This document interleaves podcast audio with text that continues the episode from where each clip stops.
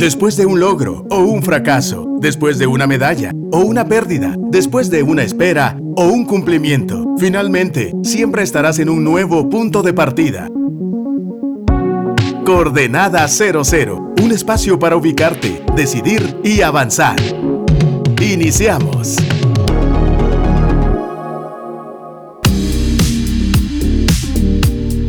Estás escuchando Radio Actitud 100.9 FM y quiero agradecerles su sintonía.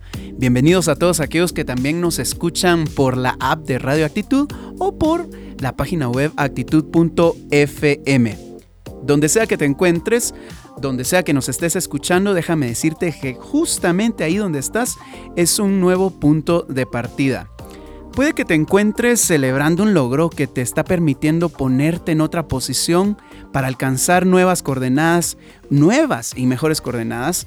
O puede ser, que, puede ser que el día de hoy te encuentres en una situación no del todo favorable, algo tal vez eh, que no esperabas que ocurriera, una situación no tan positiva, pero como sea, ese también es un nuevo punto de partida porque el mejor momento y el más adecuado para crecer se encuentra ahí donde estás si tú lo decides. Así que hoy nos vamos a mover de coordenada una vez más. Bienvenidos a Coordenada 00. Les saluda Meme Luxo. Me pueden encontrar en redes sociales así, M-E-M-E-L-U-X-O.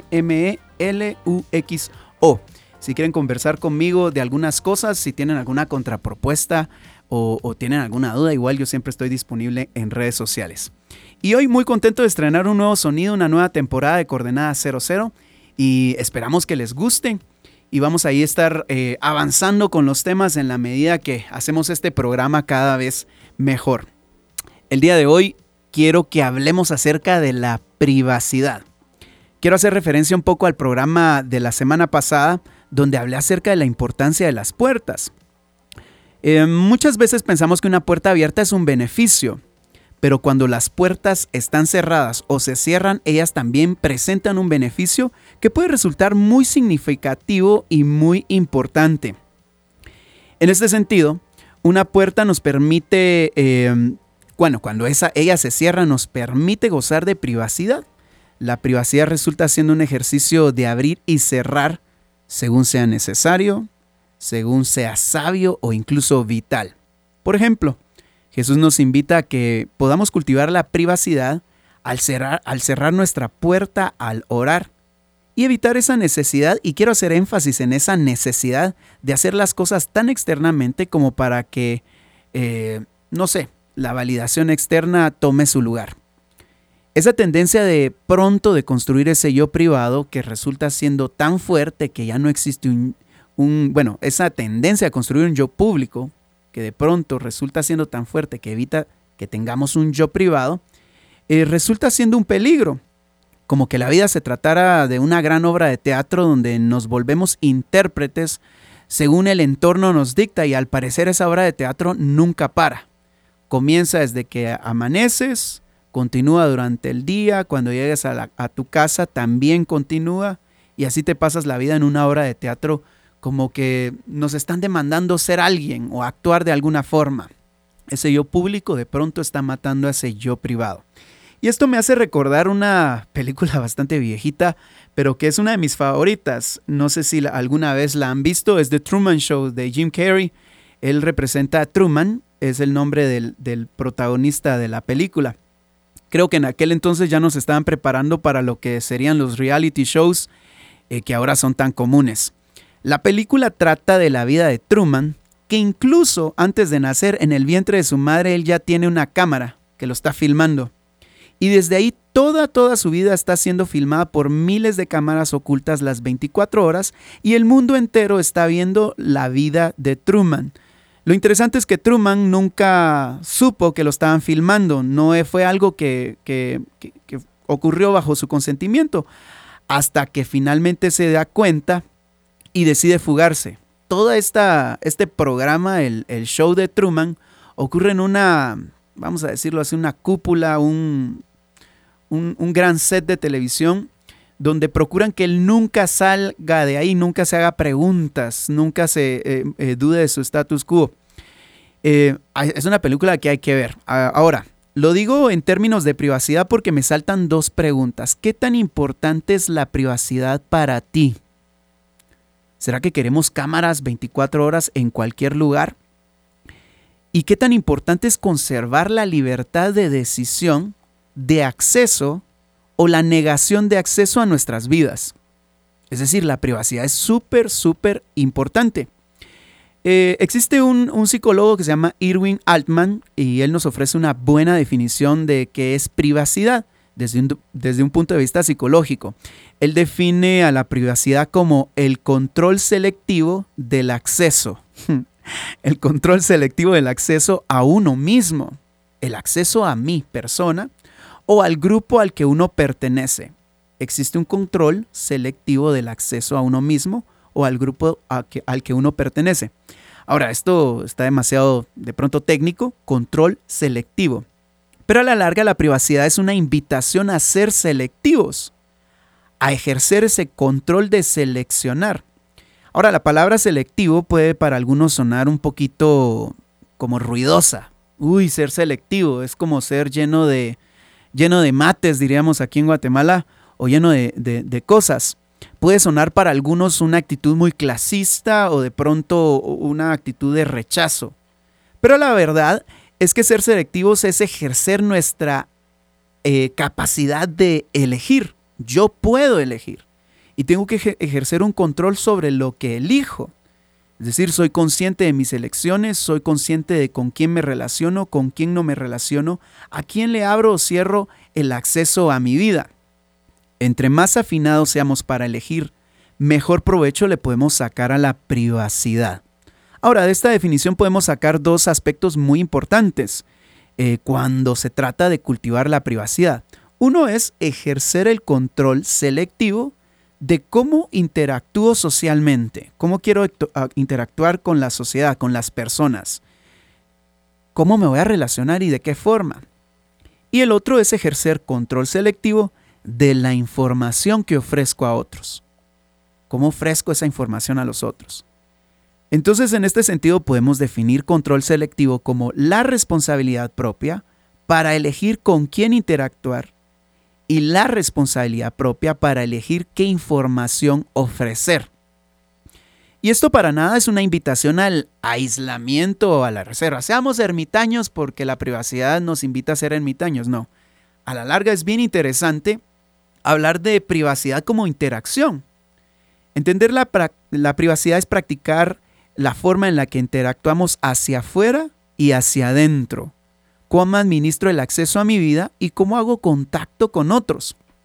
Es decir, no puedo ventilar mis problemas con todos, no puedo de pronto ser tal y como soy con todos, tengo que conservar cierto grado de privacidad.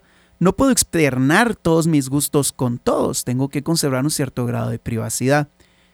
Em, y no todo lo que ocurre en mi vida debe estar expuesto. Administrar sabiamente la privacidad implica cuatro cosas que me gustaría mencionarles. Uno es cuántas interacciones o contactos tengo, es decir, cantidad. Cantidad. Puede ser que la privacidad sea un, un, desafío para las personas que tienen una cantidad excesiva de amigos. Todo el tiempo sienten que tienen que ser sociales. Todo el tiempo tienen que estar afuera, ser públicos.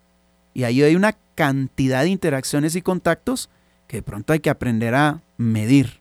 Entonces, ¿cuántas interacciones o contactos tengo? Segundo, todos esos contactos y todas esas interacciones tienen una intensidad y las intensidades varían, ¿verdad? Sería raro que una persona que recién conoces o con la que recién interactúas de pronto te esté dando un masaje en la espalda. Así como eh, es mucha intensidad para esta interacción. Entonces ahí es donde la privacidad cumple su función porque puedo subirle o bajar intensidad a una interacción, ¿verdad? Tercero, ¿cómo asimilo la información de todas las interacciones que tengo?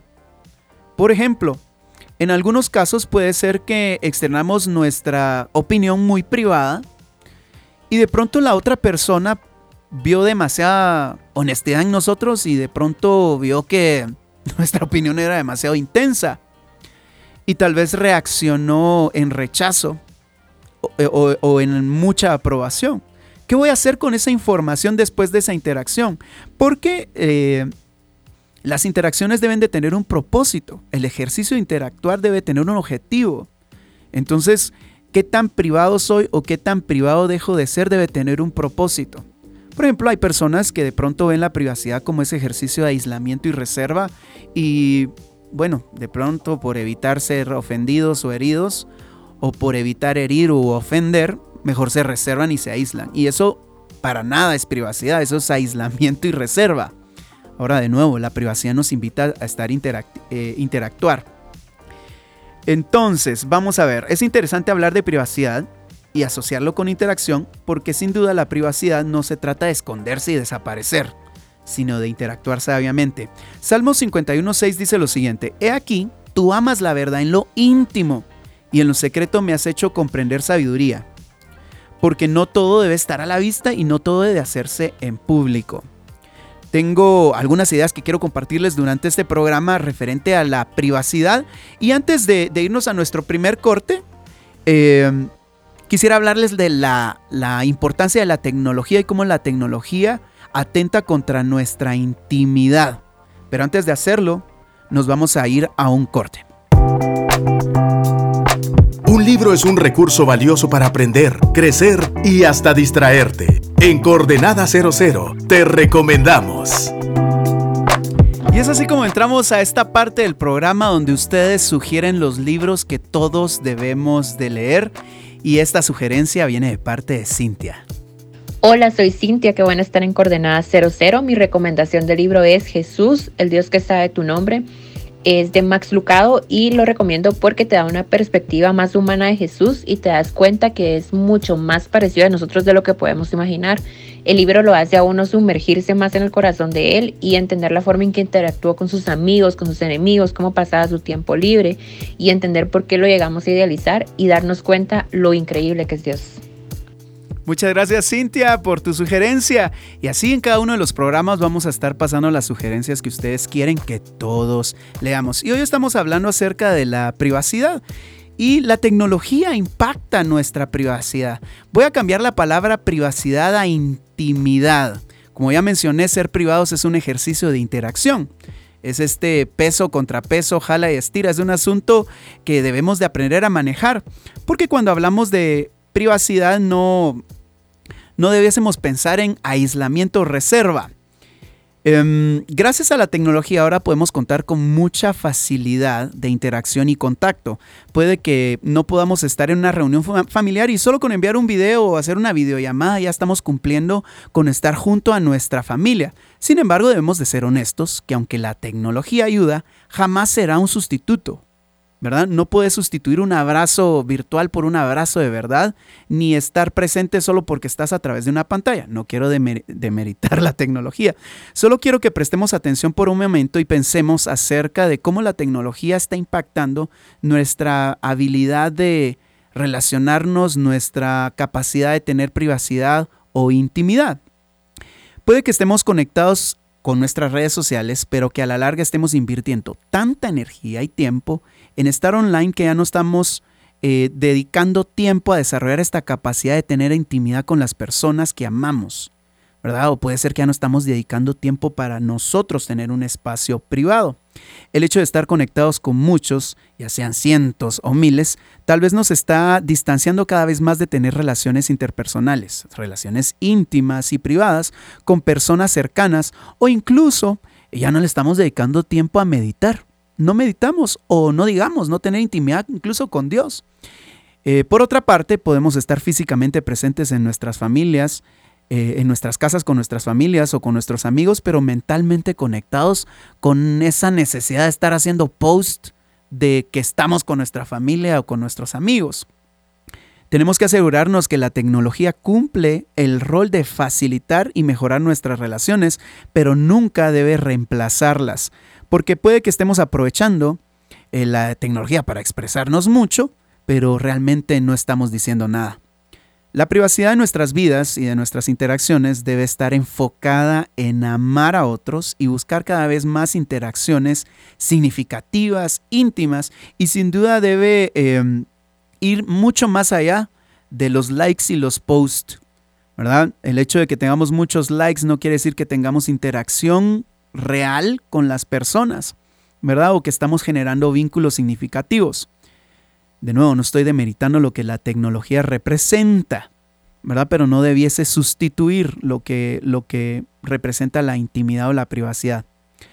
Puede que el estar enviando mensajitos por WhatsApp o ahora por... ¿Cuál es la nueva aplicación? ya todos estamos, ya todos estamos vagando. Eh, Telegram y hay otra que es un poquito más Signal. Así eh, para, para los que creen las teorías de la conspiración. Puede ser que estás enviando mensajes y, tal vez hasta querés cortar a tu novia o novio vía mensaje, ¿verdad? Y cada vez tus mensajes son más impersonales, ¿verdad? Y ahora, la pregunta aquí sería, cada vez que colocas historias en Instagram o en TikTok o en cualquier eh, red social, ¿realmente estás cuidando tu privacidad? ¿Realmente estamos creando vínculos significativos? Jesús es experto en generar vínculos y en estar presente y en ofrecer relaciones íntimas. Él sabe estar ante multitudes como tener privacidad con pocos. Mientras los que valoran poco la privacidad están llamando la atención, hay algunos que aprovechando el beneficio de la privacidad hacen como Jesús y están prestando atención. Ahora, aquí unas sugerencias para cultivar la privacidad, porque no nos podemos ir de este programa solo hablando de la situación que nos puede estar pasando. Una de las ideas que tengo para que provoquemos o cultivemos la privacidad es el experimentar soledad. ¿Qué tal si nos atrevemos a experimentar soledad? Aprender a, estar solo es importante. Es en la soledad que también logras describir tu capacidad y los recursos que tienes para mantenerte retirado temporalmente.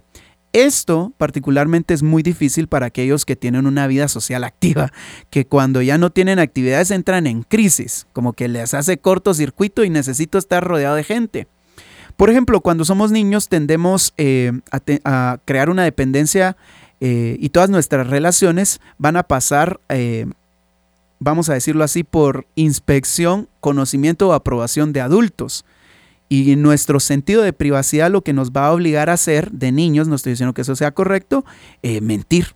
Porque el mentir resulta siendo una forma de obtener privacidad. O sea, te privo de la información que tengo.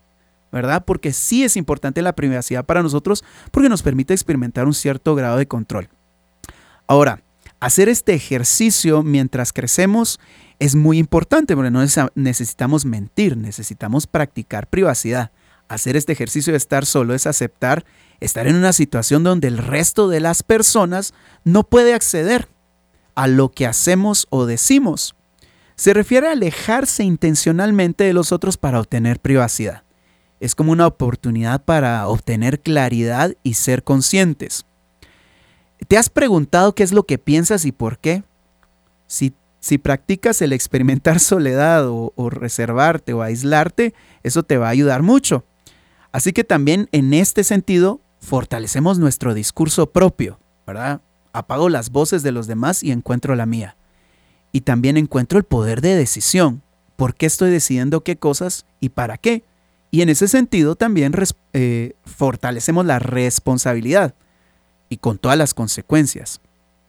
Ahora, otro consejo que puedo compartirles que creo que es importante para desarrollar privacidad es em, probar pasar por el anonimato.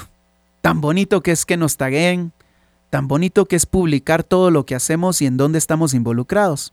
Ahora, no me quiero referir al anonimato como ese ejercicio de pasar desapercibido y ser ignorable. Me refiero más a perder la sensación de alimentar el ego por lo que quiero que digan o para fortalecer algo que, una imagen, ¿verdad? El reto es determinar algo en lo cual involucrarte, pero no permitir ser identificado, ¿verdad? Como pasar inadvertido. Otra forma de practicar el, anonimato es en algún sentido darte la oportunidad de ser reservado, reservarte. No todo tiene eh, que ser conocido por todos, nadie, no todos tienen que saber de todo de ti. Aprende a administrar el flujo de información que compartes especialmente aquella información de carácter personal.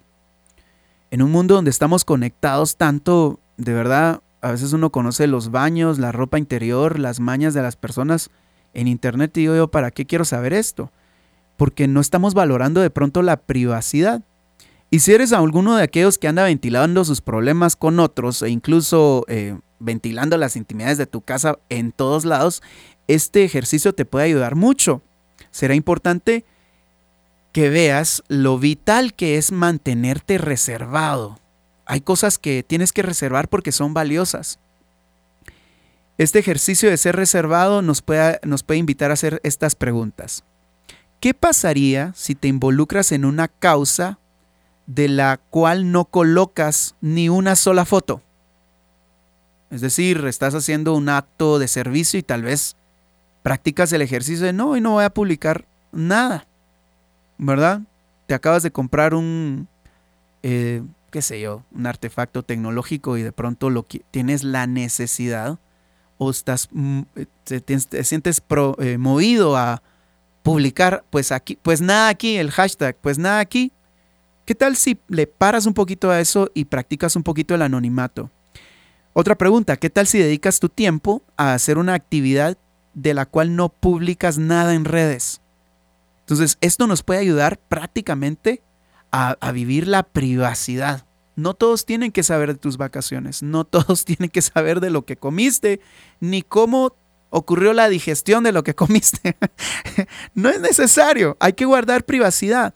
Y este ejercicio de reserva es muy importante. De nuevo, eh, no se trata de ser ignorables, que no pases, que pases desapercibido. Tiene que ver más con no buscar ser reconocido por algo, no estarle poniendo nombre a todo, ¿verdad? No estoy diciendo que ponerle nombre a algo sea malo, ¿verdad? Pero practicar esta reserva es súper importante. Es importante de tal forma para obtener privacidad es cultivar la intimidad. A diferencia de la soledad y el anonimato, la intimidad tiene que ver con la intencionalidad de crear vínculos significativos con personas. ¿Qué tal si te apartas con tu familia para hacer algo? A veces creo yo que pasamos más tiempo con nuestros amigos que con nuestra familia y no cultivamos la intimidad.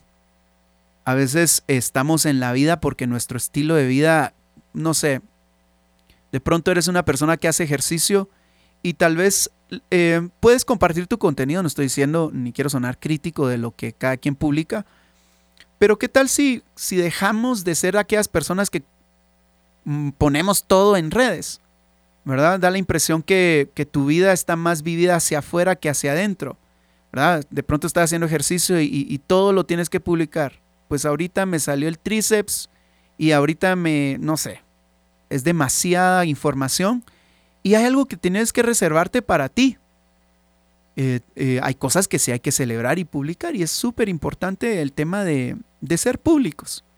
Pero ¿qué tal si cultivamos la privacidad y en este caso cultivar la intimidad.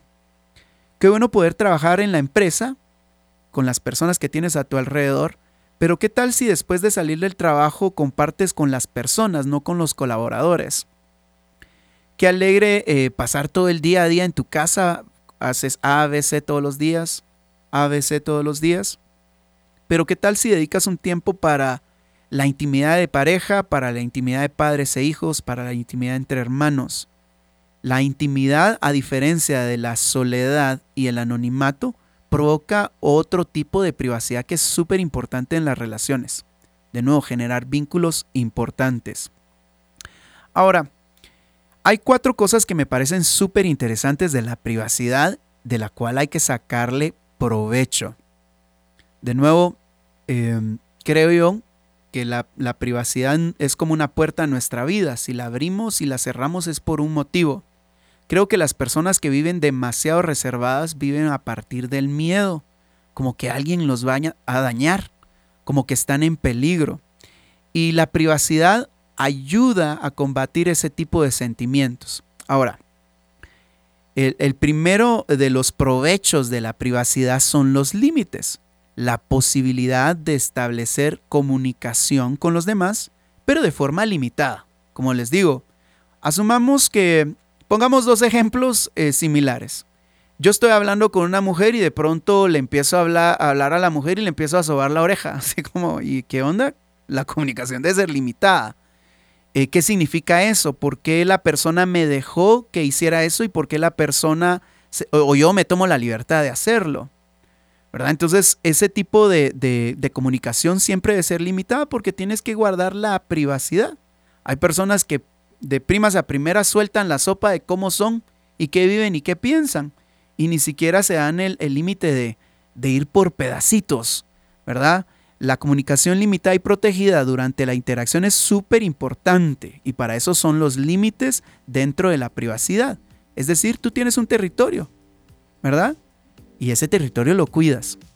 Por otro lado, fortalece la responsabilidad propia, favorece el sentimiento de control, es decir, yo decido cómo hacer las cosas y la autonomía personal, determinar cuándo y cómo, cómo quieres pasar el tiempo, cómo quieres que sean tus interacciones, cuándo te vas a respetar, qué, cómo te abres y qué cosas guardas en secreto. Y tercero, la identidad. Qué importante es la privacidad para la formación de identidad, porque ahí existe la autoevaluación. Te concibes como una persona individual ya fuera del contexto de las multitudes. Y ahí también encuentras una oportunidad para liberar tus emociones. ¿Quién eres detrás del telón? Sostener una pretensión o una cara muy pública y no entender quién eres tú en lo privado es un peligro. Así que juntos todos esta semana y en la vida hay que aprender a cuidar de nuestra privacidad y a cultivarla. Se despide de ustedes Memeluxo, esta fue una edición más de Coordenada 00.